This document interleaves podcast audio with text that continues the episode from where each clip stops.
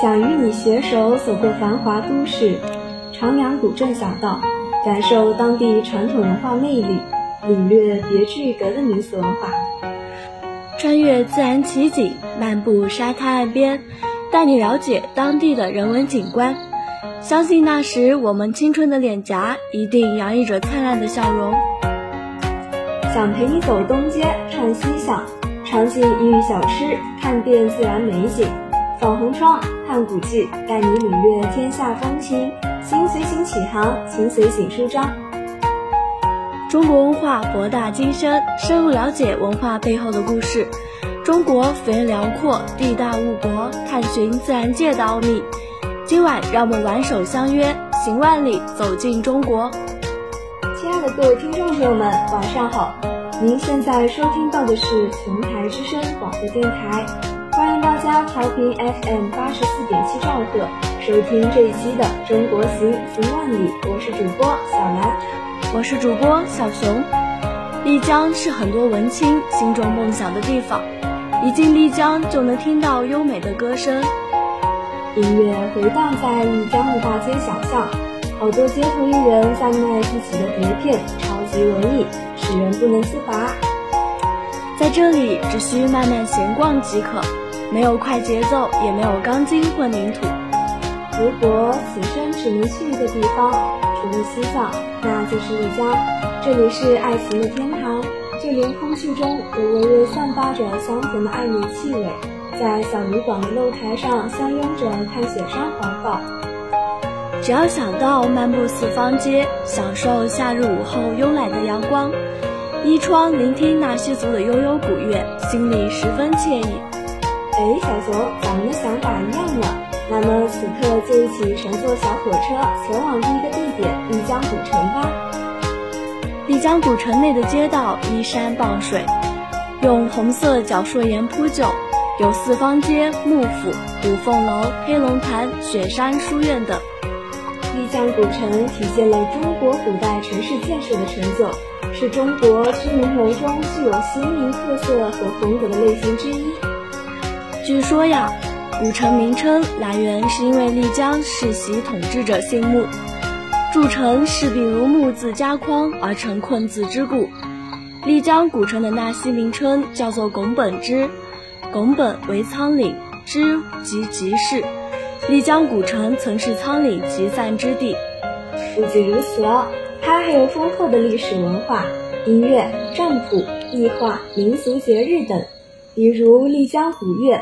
俗称纳西古乐，是流于丽江大研古城及其周边纳西族聚聚区的古代音乐遗传哦。它由珙石戏里、丽江动静音乐和祭礼音乐三部分组成，其乐器以器乐合奏为主，亦有歌曲和圆舞曲。又如东巴音乐，东巴音乐是指东巴在宗教祭祀活动中有所吟诵的一种曲调。亦有器乐伴奏，是东巴文化的一个重要组成部分。这种音乐流传于东巴口头，或零星保存于东巴经和东巴画中。除了占卜经书以外，东巴经书都是要通过颂唱表现出来的。根据东巴主持祭祀规模的大小和说唱水平高低，分为大、中、小东巴说唱。每一种祭祀仪式都有特定的说唱内容和主要的腔调，而它的占卜呀，是纳西东巴文化的重要组成部分，有羊骨谱、鸡骨谱、手指谱、索拉谱等数十种占卜哦。丽江壁画又称白沙壁画，是明代领主经济繁荣、纳西族吸收其他民族文化、发展本民族文化的结晶。这些壁画分布在白沙、大研镇、素河、中海、漾西等村镇的十多处寺庙中，是于明初至清乾隆年间陆续制作完成的。壁画融汉藏纳西文化为一体，众教合一，展示了藏传佛教和儒道等生活故事。白沙壁画对各种宗教文化和艺术流派兼收并蓄，独树一帜。接下来给大家讲讲丽江的火把节吧。它的纳西语称创美申恩，是纳西族传统节庆之一，于每年农历六月二十五至二十七举行。关于火把节的传说有很多种：一、玉皇大帝不买人间的身价，然派天将去烧民间的民居村落，而天将不忍破坏这人间的美景。让人们连烧三夜火祭拜玉皇大帝，从此人们每逢六月就烧火把以示纪念。而第二个原因是因为唐朝时云南分为六诏，南诏为了消灭其他五诏，宴请各诏主于松明楼，然后将其焚烧。纳西族的祖先岳西诏主也死于其中。火把节是为了纪念这件事而举行。每逢火把节，纳西族群众白天斗牛摔跤、对唱民歌，夜里家家点燃火把，进行各种娱乐活动。丽江古城文化丰富而富有内涵。接下来一首好听的歌曲之后，我们继续前往下一个景点吧。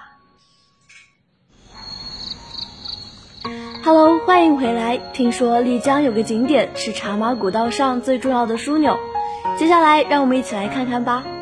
那我们就一起前往丽江的四方街吧。四方街位于丽江古城中心，交通四通八达，周围小巷通幽。据说，是明代木氏土司按其硬气形状而建。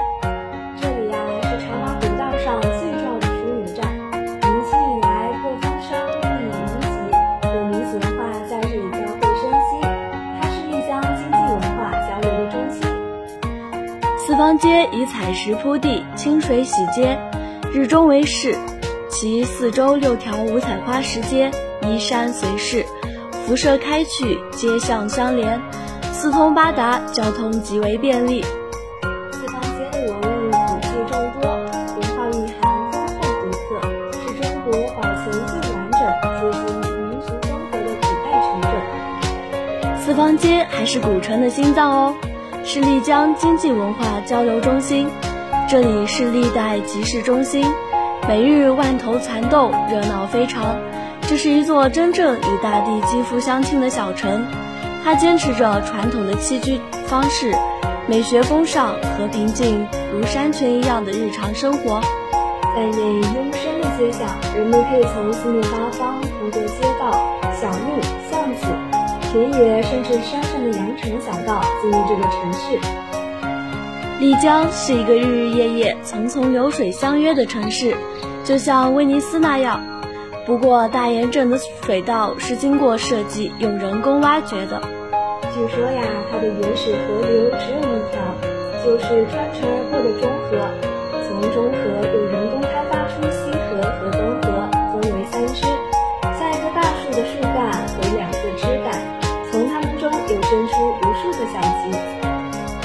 不仅如此，居民们甚至可以直接饮用这泉水。四方街是一个梯形的小广场，建造时被设计的中间稍微凸起，两边凹下，犹如一片巨网。丽江古城四方街幽深的街巷，青石铺设的道路两边，所有的房屋全是砖木结构，门窗栏洞、斗拱飞檐，大都雕刻着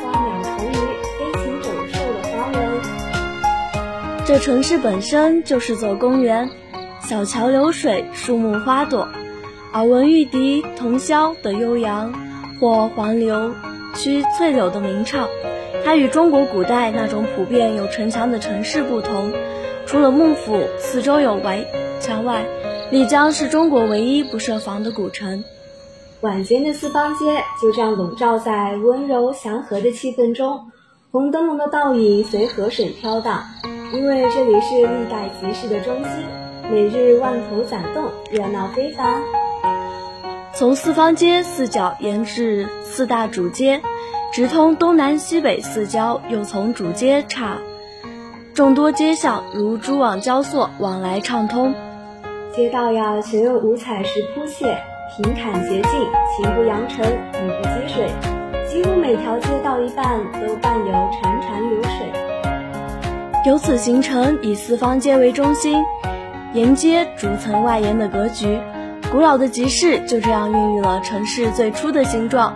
这与中国传统的井字街道是不一样的。四方街最迷人的是晚上，沿河都是茶楼，其中不乏外国人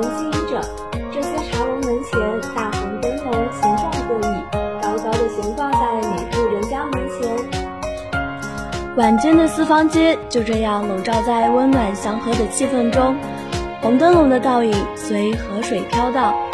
这首好听的歌曲过后，我们继续游玩丽江的大街小巷吧。Hello，小伙伴们，欢迎回来！现在就请和我们一起前往丽江幕府吧。丽江幕府是丽江文化的大观园。一九九六年大地震后，世界银行慧眼识宝。在巨款相助重建幕府，并将能工巧匠精心设计施工，近三年时间使幕府再现于世。幕府在西南诸土司中以居诗书、毫厘手艺而著称于世。它于明末时达到鼎盛，其府建筑气象万千。古代著名旅行家徐霞客曾赞叹幕府曰：“宫室之力拟于王室。”整个幕府占地四十六亩，中轴线长三百六十九米，建筑群坐西朝东。木牌坊上大书“天宇流芳”四字，乃纳西语“读书去吧”之谐音，体现纳西民族推崇知识的灵性慧性。中意四牌坊通体结实，结构三层，是国内十建筑的精品。幕府是一座辉煌的建筑艺术之院。它充分反映了明代中原建筑的风采气质，同时保留了唐宋中原建筑古朴粗犷的流风余韵。而坐骑朝东，府内御风纵横、活水长流的布局，则又见纳西族传统文化之精神。丽江旅游有一句话：不到幕府等于不到丽江。纳西人说起穆老爷来，就像我们提到自己的老祖宗一样亲切。穆老爷从前就是这座浩大宅地的主人。简单一点说，五六百年前的幕府就是丽江古城中的紫禁城。幕府，它是纳西民族发展史中最值得大书特书的一笔。由于是的明清幕府古建筑，建筑之宏伟，宫殿之辉煌，雕刻之精致，构件之玲珑，绘画之璀璨，真可谓美轮美奂，无以伦比。幕府是丽江幕氏土司衙门的俗称。幕氏土司家族历经元、明、清三个朝代，鼎盛时期幕府占地一百多亩，有近百座建筑，是八百大年古城的心脏所在。尽管它只是一座土司的宅院，但它的奢华与恢宏，并不亚于任何一座王宫的宫邸。据《丽江府志》记载。从前的幕府殿堂巍峨，布局严谨，两侧房屋罗列，楼台亭阁数不胜数，花园回阁，风格别致，其总体建筑风格为仿紫禁城而建。丽江幕府为丽江古城，是丽江木氏土司当年在丽江的宫殿，所以幕府是丽江地政治文化中心。二零一三年是国家四 A 级风景区。讲述丽江幕氏土司风云故事的电视剧《幕府风云》就是在这里拍摄的。今天的幕府既是作为一个旅游景点，招揽来自四面八方的游客，让他们在游览古城风貌时，进一步跨入一个地方土司曾经辉煌的历史，又是纳西人为自己的祖先自豪骄傲的象征。这座辉煌的建筑艺术之院，充分体现了明代建筑古朴粗犷的流韵风存，在明代汉族建筑风格的基础上，融入了纳西、白族各地方工艺风格。它同时又是纳西名木古村，奇花异草汇聚所的园林。它介于皇家园林与苏州园林之间，将天地山川清雅之气与王宫的典雅富丽融为一体。一座幕府凝聚了丽江这座世界名城的千年文明精魂和各族人民的博大智慧。这火中再生的凤凰在古城向天朝舞，舞出了盛世的辉煌，呼唤着新世纪。幕府门前的石碑坊，用采自夏府跳金沙江边的汉白玉建成，宽九米，高约十八米，四根石柱撑着牌坊上的斫言和榜盖，匾额上斜刻着著名神七亲赐的“忠义”二字。这座结构宏伟、雕雕刻精湛的石雕建筑远近闻名，民间有大理三塔寺、丽江石牌坊的说法。可惜在文化大革命的十年浩劫中被拆除了。穆氏普斯在建造自己的宫殿式幕府时，坐向未按坐北朝南为佳的中原风水理论，而是朝向太阳和东方。东方属木，太阳和木为纳西东巴教中的崇拜物，亦为皇帝所赐纳西族之姓，因此欲得木字之气而成的想法。使幕府的建筑采取了坐西朝东的方向，古城周围不筑城墙，据说是因为木土寺居于城中，一筑城就等于木字加框而成困字之故，无异于把木字困住。好啦，接下来就是吃货的世界，一首好听的歌曲过后，让我们一起去看看各地的美食吧。Hello，小伙伴们，欢迎回来。接下来一起前往丽江古城，看看它的特色美食吧。首先是鸡豆凉粉，鸡豆凉粉以鸡豆为主要原料做成食品，做法是把鸡豆泡透磨细，过滤成浆，然后煮熟成灰白色，倒入各种容器冷却后成型即可食用。没错，夏季以凉食为多，天气转凉，少许油煎热时，暑热天气。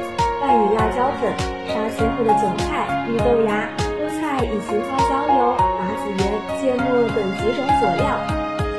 此外，有卤粉拌煎黄的凉粉，在笼里蒸熟而成的粉蒸凉粉，多用于素斋。接下来是丽江粑粑，丽江粑粑主要原料是精细的麦面、火腿、化油，文火烤熟，色泽金黄，有咸甜二味。丽江粑粑的另一种品种为锅铲粑粑，制作中大多数用火铲烘烤，做熟后可以存放较长时间。还有麻补，汉语叫米灌肠又叫灌肠，用西猪大肠蒸到半熟的米或糯米，趁热放上鲜蟹和蛋清和各种香料，灌进大肠内，烘好口，蒸熟可食用。因制作的方法不同。用鲜血的为黑麻补，用蛋清的为白麻补。每年冬季杀年猪，家家都灌麻补招待亲友，亲友不能到家，第二天需送去一节麻补和鲜肉表示敬意。接下来是灌猪肺，新鲜的猪肺、猪胀肺，将小粉或芥末及香料调好的糊糊由肺管倒入，轻轻拍打，直到断软为止，煮熟切片或油炸均可。还有一道是吹猪肝，冬季的时候呀，把香干吹胀晒干，临用时煮熟切成片，拌上香醋、辣子、香菜等做成凉菜。猪肝清嫩玉米糕，纳西语为增念念，一般用于宴席上，老少皆宜，有季节特点。做法将刚成熟的清嫩玉米棒子用小刀把玉米粒刮剥，剪进杂质，磨汁。还要与红糖末掺和揉匀，勺舀二两玉米酱面为一个糕，放入一两片新鲜玉米糕片，摇成若干个糕，将其蒸熟即可食用。玉米粑粑，纳西语罗汁，有两种做法，一种由清水抖糯米面，加入茴香煎；一种为米酒、清水用来拌糯米面。不止这样，还要把它捏成三公分左右的饼状，油炼热，将饼煎入油中，挪汁发泡呈金黄色，用漏勺捞起，两饼加糖，放入盘即可吃。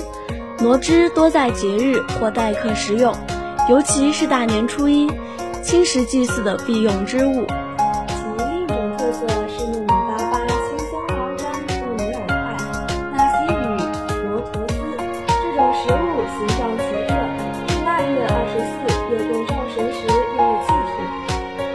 来说说它的制作工艺：糯米煮熟至九成，用胶春成饵块。掰成一两左右的小坨，碾压成三四毫米厚的圆叶饵块。置于松叶烤煎、火烤、油煎即可。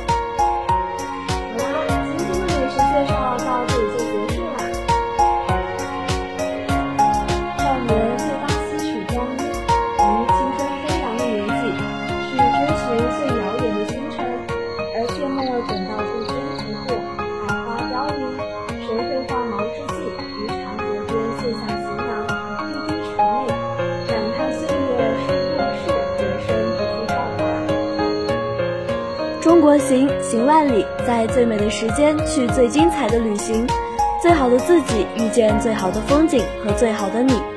如果正在收听栏目的你们有一个想要了解的地方，想邀请我们一起同行，可以在琼台之声微信公众号或是 QQ 平台下方留言，说不定会有意想不到的彩蛋哦。感谢本期撰稿人福裂凤，下周三同一时间相约中国行，行万里。我们依然在这里等你。